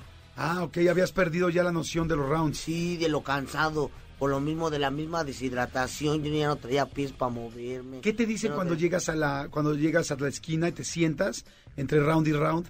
¿Qué te dice la gente cuando Ah, eh, no, o sea, tu, tu, estás- gen- tu gente me refiero? Ah, no, estás bien, puedes seguir, ¿cómo te sientes? Y, y tranquilo, muévete y sigue tirando golpes. Ajá. ¿Sí me entienden en ese aspecto? Pero pues uno ya no. ah, tú notas cuando dices, este golpe me madreó. O sea, es porque se ve, nosotros por fuera lo estamos viendo muy claro. Tas, tas, tas, y dices, ¡pum! Vemos la repetición, vemos tal. Tú de repente dices, uno, dos, tres, y dices, madres, este, este sí fue durísimo. Y te encabronas y dices, ahí te va uno de regreso y tratas de reventárselo igual. Sí, no, pues sí, ahora sí que sí, sí, hay, hay golpes que sí sientes más, más macizos que otros, ¿no? Pero ya igual como, como estás ya muy, como te dicen, ¿no? Ya estás caliente, ya nada más sientes ahora sí que el trancazo y lo sientes como duro, sientes ya ahora sí que el, el golpe, lo rojo, así, y ya sigues, porque hay veces que, pum, pum, te están tirando uno o dos, pero nada más sientes como que puro recargón. Pero hay veces que ya sientes el golpe y sientes hasta rojo, caliente, pero ya no sientes ahora sí que el dolor. Ya nada más sientes el puro trancazo o el, lo caliente. Cuando- Lo mismo, porque ya estás ahora sí que en la pelea. Independientemente de ganar o perder, que evidentemente me imagino que perder, como dices tú, pues ese es el sufrimiento Sí. que conlleva el dinero, la fama, la tele, tu carrera, todo. El dolor físico, ¿cuándo es cuando realmente se siente? Cuando al otro día, ese día en la noche, cuando dices, no mames, que tranquisa me pararon. Al otro día. Y no, pues ahora sí que ya ni la tranquila, es como que lo tenso. Hasta lo tenso de la subida. Me ha tocado que peleo dos rounds o tres. Los noqueo en dos rounds o tres. Y al otro día, hoy me, duele toda la espalda y, y los puños. Pero pues ahora sí que es como que de lo tenso, del, de los nervios, de todo. Pues ahora sí que es lo que como que más te, te, deja putear. Oye, y muchos ha dicho de repente que, que algunos deportes no deben de tener sexo los, este, el- la persona que va a competir, el atleta, antes. Este, me imagino que en el box la sexualidad te da como mucha testosterona también. Tú lo haces, no lo haces, puedes tener sexo un día antes, no, o no. o- No, o- pues ahora sí que ahí, te, te- ahí por eso son las concentraciones, ahí no debes de tener ahora sí que un mes. Ahora sí que lo máximo, lo mínimo es un mes. Lo máximo son dos, lo, lo que dicen que es normal son dos meses. Pero ni una ayudadita tú. Nada. O sea, no masturbación o nada. Nada, no, pues te, te chinga más la masturbación que aventarte un uno relajado. ¿En serio? Sí. O sea, para, porque aquí sí se, se necesita esa testosterona así de la estoy explotando por dentro, ¿no? O sea, me No, está porque explotando. necesitan eso. O sea, que tú tengas esa testosterona Ajá. adentro. O sea, que tú estés ahora sí que, pues, en- pues se puede decir enojado, o, co- que estés, o sea, a las vivas, tenso, que estés tenso. Es lo que te va a ayudar a sacarlo ahora sí que en la pelea, lo tenso, lo emputado, de que no has hecho nada. Es lo que te va a ayudar a sacar ahora sí que el coraje o la fuerza. Ok. Por eso no puedes hacer nada, nada, no, pues está que imagina- A mí me ha dado hasta calentura ya luego. me ha aventado Sí, hasta dos pues sí. meses, lo máximo que me ha No. son dos meses. Oye, y pobre de, de- pobre de tu pareja, ¿no? Llegas y dices, Sí, no. no. Hasta eso, pues gracias, pues mi, mi, mi esposa, pues ahí con mis hijos y todo. Y pues no, no, no salen ni nada. Y ahí, gracias a Dios. Y yo, pues me aviento yo mis preparaciones ahí en San Diego. Ajá. Yo me voy allá a San Diego con el Saúl. Ok. Yo, yo entreno con, Con el Canelo. Sí, yo entreno con el Canelo, con él. ¿Y estás entrenando así al lado de él? Sí, pues entrenamos todos. Yo me quedo en su casa a dormir o así. ¿Y es buena onda o no? Sí, sí es buena gente. Que, pues ya con la gente o así, pues con lo, pues lo mismo, ¿no? Pues se fastidia de que foto, foto y un saludo y esto y una foto. ¿Y qué te dice el Canelo cuando te ve entrenando? ¿Te da, te da consejos o no? Sí, no, lo que saca aquí es muy, muy sencillo, muy humilde. O sea, ahora sí que te dice que la dedicación, la preparación, te da consejos que hay que invertir, que pues ahora sí que no hay que hacer todo a lo tonto, no hay que ser impulsivos y todo eso. En ese aspecto sí. Oye, ¿ves películas de... ¿viste Rocky, por ejemplo? Pues de chiquito sí, sí me las aventé. Y ahorita no has visto así pelea, este, películas de, de boxeadores y qué se siente cuando ves una... O sea, pues dices, güey, yo sé lo que se siente estar ahí. Sí, luego sí, sí, sí, sí, están buenos. Igual hasta las peleas de, de las de antes. Casi no soy de, de ver muchas así box o peleas, pero sí, sí he visto también las de Julio César Chávez, como se hacían antes, que sí, sí se ponían buenas. Qué buena onda. Oye, pues la verdad, felicidades. Gracias por platicarnos todo esto. Está bien interesante conocer gracias. cómo es la vida de un boxeador profesional, es Julio César Rey Martínez. Entonces ahora viene la revancha. Sí, lo- va a ser en diciembre cuando va a pelear este este Canelo. Primeramente Dios va a pelear el Canelo en diciembre. Y vamos a, a hacer la revancha. Ahorita nada más vamos a, unifi- a unificar en a finales de mayo. Vamos a unificar con un inglés y ya de ahí, primeramente Dios, por esa revancha. Oye, este, pues vas a ver que te va a ir muy bien. Te vamos a estar viendo, te vamos a estar apoyando. Última pregunta. ¿No te da miedo de repente que los golpes, ya ves que mucha gente dice después de los golpes a un boxeador puede quedar mal en alguna situación, ya sea, sobre todo cuando son los golpes directamente a la cabeza? ¿Te da miedo o no? Pues sí, no, la verdad, pues sí, porque pues también sabemos, pues mis hijos y todo, pues digo, no, también ellos. Y pues no, porque pues ahora sí que también pues uno debe, también debe de saber reconocer. Yo he visto a chavos, amigos míos, ahora sí que muy cercanos, la verdad pues ya que unos quedaron mal, otros pues ya tienen, ¿cómo se llama? Este, de la cabeza, este, muerte cerebral. Ya, ya tiene su muerte cerebral, ya nada más están acostados en, un, en una cama y todo. Pero pues hay que saber reconocer, porque ellos ya se veían mal, ya, ya se veían acabados. Y, y estaban chavos, tenían como 35 años, 34, pero ya, ya estaban flaquitos, ya se. Sí, ya no era momento de Ya seguir. de- sí, ya no. Pero ellos por quererse ganar una lana más o por quererse ganar un chesquito más, pues no, yo me avito una pelea con ese chavo. Y pues el chavo viene para arriba. Y pues no, pues la verdad, y el chavo le pegó de más. Y a uno pues le hizo el coágulo, pero pues le abrieron y salió bien. Y al otro pues tuvo muerte cerebral. Qué lástima. Pues cuídate mucho. Sí, no, no, mucho tú estás súper chavo, súper bien, súper fuerte. Pues Sí, tú, estás en el momento de hacerlo. Sí, ahorita, pero sí, como le digo, pues hay que también saber reconocer cuando ya estás muy tocado, ¿sí me entienden? Hay que también saber decir, no, pues ya está aquí, Claro. ya está aquí. Porque pues hay luego que hay chavos que se quieren seguir aferrando a cosas que pues la verdad pasa, se hace daño a ellos solos. Claro. Pero, Pues ya está padrísimo. Julio César Rey Martínez, gracias, Estamos, mucha ¿no? suerte en la siguiente, en la siguiente este, pelea y vamos a estar pendientes, ¿sale? ya sabe, con todo. Gracias. Oye. ¿tienes, tienes redes y todo para que la gente te siga Ah, y todo. sí, en Instagram César Rey Martínez o en Face César Martínez, ahí estamos a la Para el chingón. Muchas Gracias y gracias por estar aquí, padrísimo. Jordi en Exa. Seguimos, seguimos aquí en Jordi en Exa y este, ay, ya saben que me encanta leer frases y que me encanta leer algunos libritos que por cierto estoy leyendo ahorita, eh, ah, bueno, les dije el libro de Will Smith, ¿no? Que bueno, después de todo lo que pasó, no sé cómo le vaya a seguir yendo al libro, ojalá que le vaya bien, este, porque pues sí, bueno, ya lo platicamos en su momento hace ya bastantes días, aquella vez que fue cuando se fue lo del Oscar, lo del premio Oscar que se salió de sus casillas. Creo que estuvo muy mal, pero también creo que cualquier persona se puede salir de sus casillas y que nunca sabemos la, la película completa, ¿no? De qué estaba viviendo, pasando. Pero bueno, ya en fin, ya hablamos mucho de eso. El libro es muy bueno, el libro de Will es muy, muy bueno, tiene muchísimos consejos de pues dónde, cómo ha llegado a donde ha llegado, ¿no? Habrá que ver si a lo, largo de la, a lo largo de la historia este suceso en los, en los premios Oscar resulta que le suma a Will Smith en lugar de restarle con los años de la popularidad. Capaz que había gente que no conocía todavía a Will Smith en el resto del mundo y ahora lo conoció a partir de esto. No lo sé. Pero bueno, lo que sí es un hecho es que el libro está bueno y se lo recomiendo. Eh, no vamos a juzgar un libro por un momento de la vida, o por lo menos yo no lo haría así. Pero eh, les digo que me gustan mucho las frases y esta frase me fascinó y se las quiero compartir. Es anónima, no, no, no sé quién es el autor, pero ya la he visto varias veces, inclusive la he visto también en Instagram, que la han puesto y me encantó. No hay almohada más cómoda como una conciencia tranquila. Híjoles, qué cosa tan más importante en la vida. No hay almohada más cómoda que una conciencia tranquila. Estoy de acuerdo. ¿Cuántas veces de repente vemos gente que tiene mucho dinero? ¿Cuántas veces vemos a gente que consiguió tal puesto? ¿Cuánta gente vemos a una mujer que tiene tales bolsas, tales cosas? ¿Cuántas vemos, veces vemos a gente que tiene tal viaje o tal situación o cosas que envidiamos? Y la pregunta es, ¿cómo lo consiguió? ¿Cómo lo consiguió? ¿Qué cosas hay atrás de eso? ¿Qué cosas lo- la persiguen o lo persiguen? ¿Qué personas o situaciones o inclusive juzgados la o lo persiguen? Por eso, ¿no? Yo, por ejemplo, me pregunto mucho cuando veo todo el asunto del crimen organizado, digo, ¿en serio valdrá la pena? O sea, digo, evidentemente para mí pues no, no lo vale de ninguna manera, ¿no? Pero, pero digo, para la gente que decide vivir esa vida, que tuvo una vida, entiendo que mucha gente tuvo una vida muy complicada, con muchas carencias y con muchos problemas de muchas cosas, pero mi pregunta es, una vez que ya lo tienes, ¿valdrá la pena tener tanto y perder, eh, o más bien tener tan poco para perder tanto?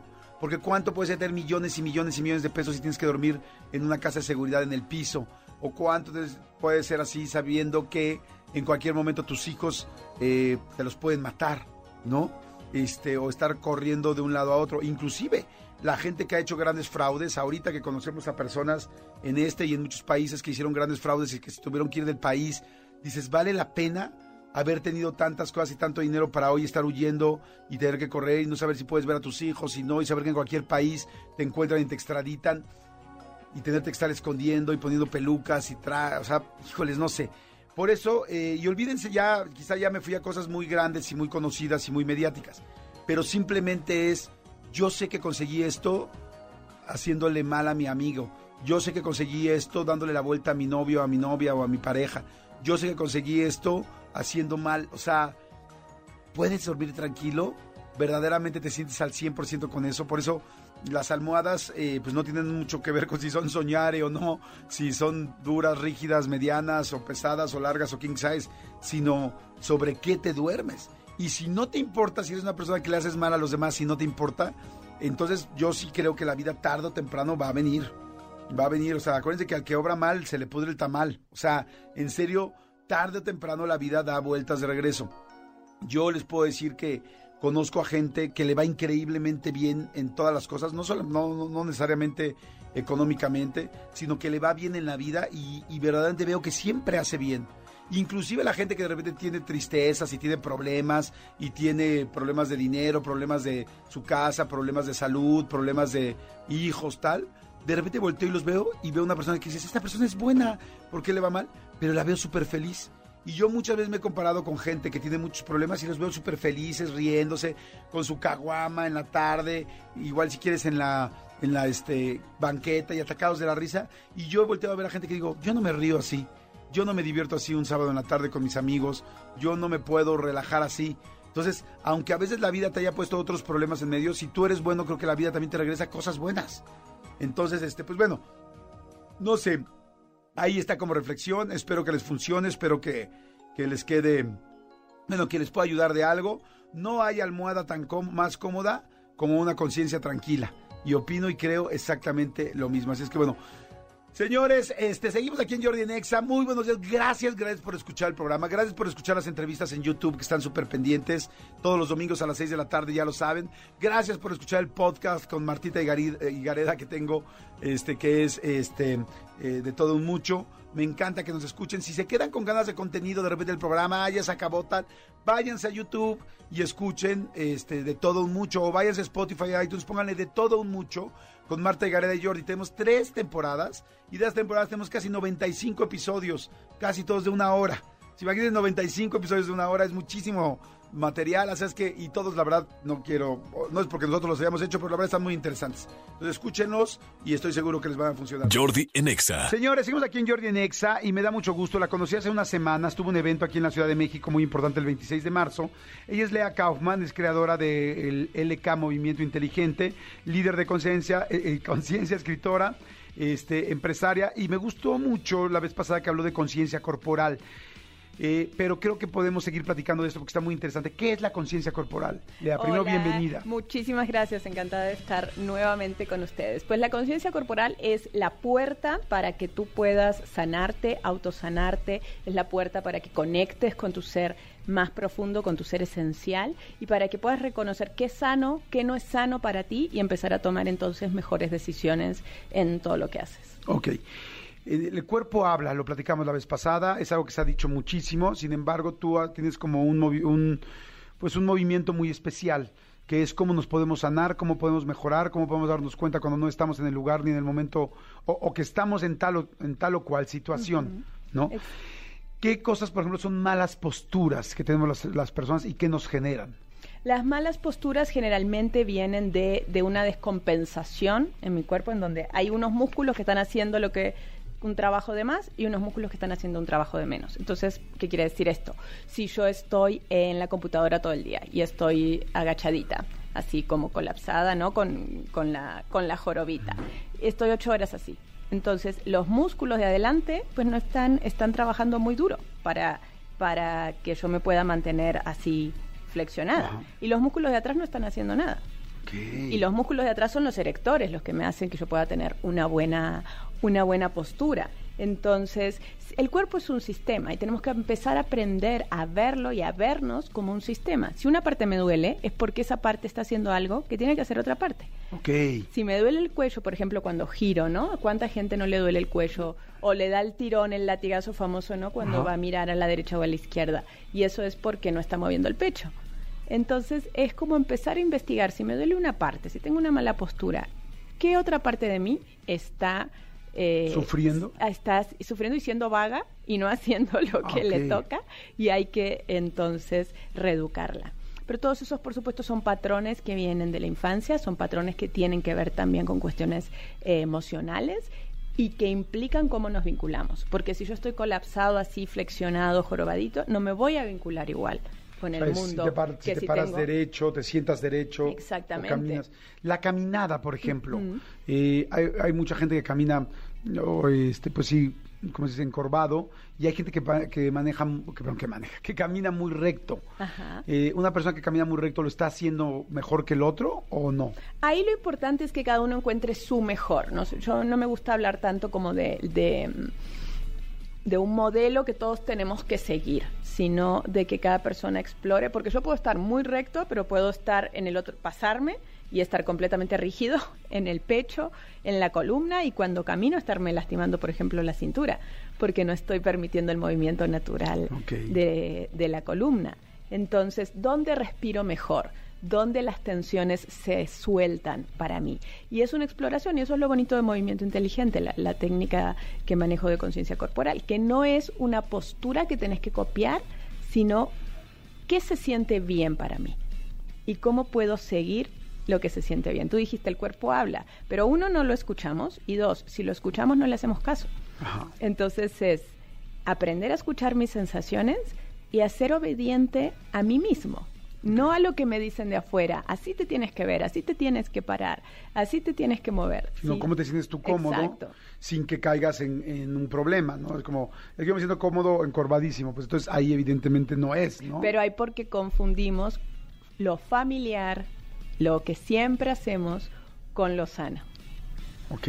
¿Cuántas veces no hacemos las cosas, como dicen, ¿no? Más vale bueno, malo por conocido que bueno por conocer. conocer, ¿no? Pero eso no, no es así. Entonces me quedo con una postura que conozco, que me es familiar, aunque me lastime, como me puedo quedar a- con un trabajo, con una relación, eh, con una forma de hacer las cosas que la conozco, pero que me está lastimando, en lugar de atreverme a probar eh, cosas nuevas. Y, y es un proceso de autoconocimiento, de empezar a conocer mis distintas sensaciones, mis distintas emociones y poder diferenciar. Y esto que dijiste es clave, diferenciar lo familiar de lo realmente sano y de lo que realmente me da bienestar. Eh, La vez pasada que platicamos, te mencioné yo algunas emociones o algunas situaciones, tú me mencionaste cómo físicamente podíamos mejorarlas.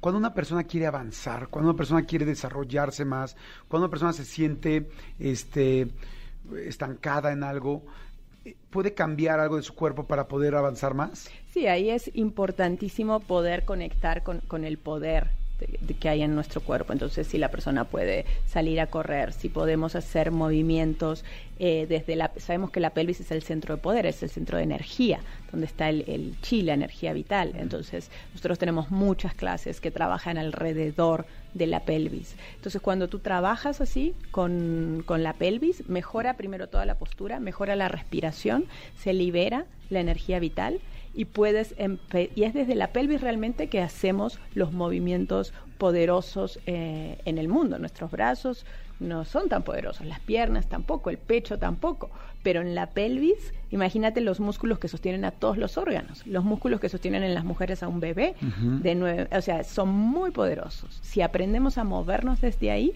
podemos salir del estancamiento y eh, movernos en la dirección que... Y que me gustó lo que dijiste, mover. caminar, correr, o sea, eso le está diciendo a tu cuerpo, a tu energía, no sé si a tu cerebro o a tu alma, vamos para adelante. Exacto. Sí, y estamos cambiando nuestra biología. Si yo tengo una biología en la que estoy colapsada, desde ahí no voy a poder hacer nada. Necesito primero cambiar y mover mi cuerpo para que entonces mi mente y mis emociones se, se activen. Hay mucha gente que nos está escuchando, nos llamamos Comando Godín, que están todos en sus oficinas. Hay mucha gente que está sentada en su computadora, en su estación durante mucho tiempo, en su misma silla. ¿Qué les podrías decir que les pueda ayudar para que para mejorar eh, su cuerpo, su Sí. postura y Que ahí es súper importante, m- bueno, muchas cosas, pero la primera que por lo menos cada hora hagan algún movimiento. Y para todo tu comando, Godín, tenemos una súper buena noticia porque en mi canal de YouTube tenemos literalmente miles de videos de cinco minutos que pueden hacer sentados y de pie Mm. y que pueden hacer en la oficina perfectamente. Y si les da vergüenza se van al baño y los hacen en el baño. Y son están en YouTube son completamente gratis en mi canal de Movimiento Inteligente. Y ahí si yo cada hora voy haciendo algunos movimientos voy evitando que mi postura se encorve voy evitando la joroba voy evitando también la falta de concentración porque si yo creo que estoy muy concentrado y entonces no me muevo, pero en realidad cuando me muevo mi mente se aclara, estoy más creativo. Y en particular todos los ejercicios que pueden encontrar de buena postura al estar sentado, de pelvis y de ojos, porque una cosa que estamos viendo en la pandemia, a partir de la pandemia, que estamos tanto rato en la computadora y quienes ya de por sí trabajan en la oficina ocho horas todo el día viendo cortito, eso está afectando muchísimo la salud mental, el bienestar mental de la gente.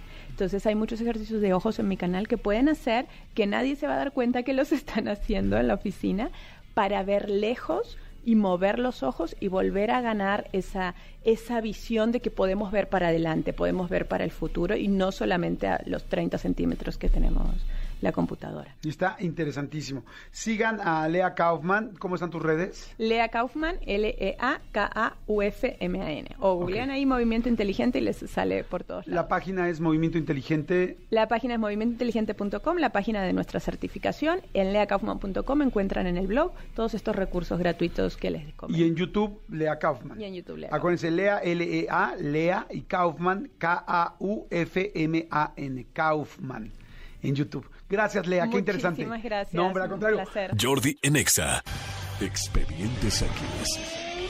Porque hasta los temas más irrelevantes merecen ser comentados. Jordi Rosado en Exa. Señores, seguimos aquí en Jordi en Exa y este es momento, afortunadamente, de mi glorioso momento. Y digo glorioso porque me encanta, Manolo, cómo lo haces. Me encanta cómo lo dices. Gracias, amigo. Me encanta ¿Me cómo lo- escuchas? Me siento. Me sientes. Tengo comezón ahí, ahí, ahí. Ay, ráscame ahí, ahí, ahí, ahí. Los expedientes X para terminar este programa con broche de oro. Amigo, te quiero eh, contar, eh, muchas veces hemos platicado en este programa de estas aplicaciones donde, donde tú puedes sacar una cita con alguien, una cita, eh, pues, pues ya directamente como sexual, ¿no? Sí. En este, este- este es el caso de- del Tinder. Sí. El Tinder, para la gente que no lo sepa, es una aplicación donde tú te inscribes y de repente es de, pues, eh, ¿qué onda? Estoy soltero, vas a Querétaro, yo también, pues, ¿qué onda? ¿No? Este, y, lo y hay gente como que, se, que tiene un encuentro y es como, pues, cero compromiso, ¿no? Sí, ajá. Cero compromiso. Eh, te quiero contar el caso de, de, de repente, eh, yo, yo no tengo, y lo juro, lo juro por lo más sagrado que tengo, yo no tengo Tinder. Y yo nunca he visto este un Tinder como abre. Yo sé que tú por la investigación de los libros sí, sí, checaste uno. Gracias. Tú pones- Esos son amigos, ¿se fijan? Que tú, por la investigación de los libros. No, sí, sí, lo sé, lo sé, lo sé además este de, de, de- de primera mano. Pero de- sé que tú, o sea, tú pones, por ejemplo, eh, Jordi Rosado, eh, 47 años de edad, este, estos son mis gustos, son mis hobbies, tú, tú pones como una descripción, ¿no? Sí. Y ahí la gente te da like o no te da like. Si te da like, entonces ya puedes como entablar una relación con ellos. Sí, el match que se le El llama. match, exactamente. Bueno, es como, como, un, como un like y ya si... Cuando los dos se dan match, cuando los dos se dan like, por decirlo de alguna manera, entonces hacen un match y lo cual significa es que se pueden comunicar entre ellos. Ok, ok, gracias amigo. Gracias Amigo, por favor. Por ayudarme a complementar este expediente.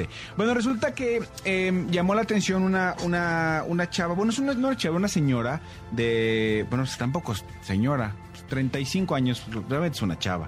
De 35 años de edad. Muy joven. Que, que estaba como, como muy activa en Tinder, andaba como, como buscando, buscando citas. Y, y com- y dentro de sus características ella se, se, se, mm, se ponía, se, se describía como una ama de casa insatisfecha con su vida sexual. Ok. Entonces ella sí dice, a ver, estoy casada, sin embargo, mi vida sexual en mi casa es, es paupérrima. Mi marido es el güey más, es más frío que, que un, que un hielo este, de, de, de, de hielera, de hielo de, del Oxxo. es súper frío. Y entonces, pues, ¿qué onda? Me interesa contacto sexual. Entonces, pues sí, mucha gente le, le daba este el, el- el like o el match y tal, y, y se quedaban de ver con ellas. Entonces, durante esta plática, durante este eh, approach que tenían, ella siempre les decía que les pedía a sus, a, a sus amantes, que iban a ser en ese momento Ajá. sus amantes, que le ayudaran a, a- a cumplir una de sus fantasías sexuales que, más, más grandes que tenía. Dicen, una de mis fantasías es hacerlo como en tal o cual película, como tal que es ojos cerrados, este, eh, de repente, pues que me amarres, o de repente yo te amarraré a ti, este tal. Entonces, pues la gente, pues si, tú estás buscando como una aventura, estás buscando como algo de sexo, pues sí vale mucho la pena rifarte por ahí, ¿no? De repente Claro. dices, puta, una ama de casa, debe tener experiencia, pero está insatisfecha, le urge. ¿Por qué no? Y este, yo acá con ojitos vendados, que me pasen la plumita, tal, tal, tal, me rifo. Entonces, eh, esta mujer decía, mi marido va- está de viaje, cáele a mi casa. Entonces, eran en, era en su departamento, eh, los güeyes, llegaba, esta mujer los recibía con todo apagado, luz apagada, le decía, ponte esta bendita. Ay, no me digas, ya me estás asustando, amigo. ¿qué? Yo te, yo te voy a hacer este, yo te voy a hacer eh, con la plumita, tal, tal, tal, tal, tal. Ok. Cuando empezaban a cumplir sus fantasías, ella era de, no me toques, déjamelo todo a mí. Y la verdad, la gente que iba, o sea, los chavos que iban al Ya estoy principio... prendiendo, amigo. No, no, no, no, no, decían que había sido, o sea, en, en algunos de los casos decían que había sido pues como la relación de su vida, o sea, no la relación de su vida, pero sí decían que era, eh, había sido increíble. Así, yo no metí las manos, este ojitos tapados, ella me, me hizo hasta, Ay, no, no me digas hasta, dónde el, va a ir hasta el cansancio, ¿no? Este, eh, de repente, una de las personas que, que llegó a la casa de esta, de esta mujer cuando el marido, entre comillas, no estaba en la casa, llegó tal, eh, se, se quiso poner como más, como más rebelde, ¿no? Entonces, este, eh, no me toques, no, pues cómo no. Eh, da- tal, no, no besos porque me enamoro, no, cómo no, véngase para acá, tal, tal, tal, como que quiero, como que quiero, este, también yo tocar. ¿Cómo que quiero? Y ¿Cómo quiero, quiero, quiero, quiero, quiero, tengo comezona, y ahí, ahí. No te rías, Cristian Barrera. Mejor pásale a todos el video que me pasaste. Ah, eres un loquillo de Talía. Este, eh, resulta que este, este güey que, que, que fue el que como que se puso loquillo, dijo, güey, yo también quiero tocar, yo también quiero tal, quiero prender la luz, quiero verte, quiero conocerte, tal, tal, tal, tal. Se pone loco, eh, eh, la chava esa también se pone como loca de, no, es que tal, que aprovechemos que mi marido no está, bla, bla, bla". Cuando el güey se quita la venda, prende la luz, todo, resulta que no era una chava. Era un chavo. Resulta que era un güey, pero ni siquiera vestido de mujer. Era un güey completamente hombre que buscaba encuentros sexuales con otros hombres, pero nunca se declaró abiertamente gay. Lo que él buscaba era únicamente eh, eh, encuentros así como casuales, se vendía como lo más cachondo del mundo y realmente nunca existió una, ama de casa, nunca existió un marido, la casa era de él. Entonces el güey no lo dejaba que lo tocaran porque obviamente pues el güey traía pivote, ¿no? El güey traía... Pero una cosa, pero entonces nunca había sexo. Nunca había sexo, o sea, nunca había Nunca había penetración. penetración. Nunca había más era penetración. como un trabajo, un previo. Exactamente, o, o había este sexo oral, ese tipo de cosas, pero nunca había como una penetración. Claro, a, a- a ti imagínate, tú hombre, este, manos eh, atadas, ojos cerrados, de repente una, un super masaje, unas super caricias, voz de mujer, huele rico, tal, tal, tal, y a ¿Y lo la voz cómo la haría? pues la voz yo creo que la La hacía, imitaba. pues yo creo que la imitaba. ¿Pero qué? ¿Y entraban y los- les tapaba los ojos? Sí, todo apagado, lo recibía, les tapaba los ojos, obviamente les endulzaba el oído. Ellos ya, ya la conocían, entre comillas, porque las fotos que mandaba constantemente eran fotos súper provocativas de una chava normal. eh, normal me refiero no a una top model, no acá, pero una chava normal, como de, güey, aquí estoy, te Se la estoy esperando. imaginaban, todo Se era la producto de su imaginaban, imaginación. Exactamente. Y parecía que era, este, pues el, eh, eh, ¿cómo se dice? Este, ay, pues sí, como to- todo el, el armar, la, fantasía, producción, la sí. fantasía, ajá. Era realidad virtual. Ajá. Realmente era como realidad virtual. La cosa fue que este güey que la cacha, que más bien que lo cacha, se enoja tanto que lo no sé de qué manera se pueda publicar en esta publicación, en esta aplicación, perdón, y lo echa de cabeza. Cuando lo echa de cabeza, este güey va a la policía y lo acusa de violación. Lo acusa de violación porque está eh, está teniendo relaciones con alguien eh, eh, con engaños. Y el rollo es que la, eh, la- la- la denuncia procede. Cuando procede la de él, O sea, demandan al que estaba engañando, al... ajá, a la supuesta ama de Ah, casa, que era, ah. que era un güey de 34 años, que, se, que además se llama Javier Duarte. No, Qué bueno. ganas de que le cortaran todo allá por el nombre nada más.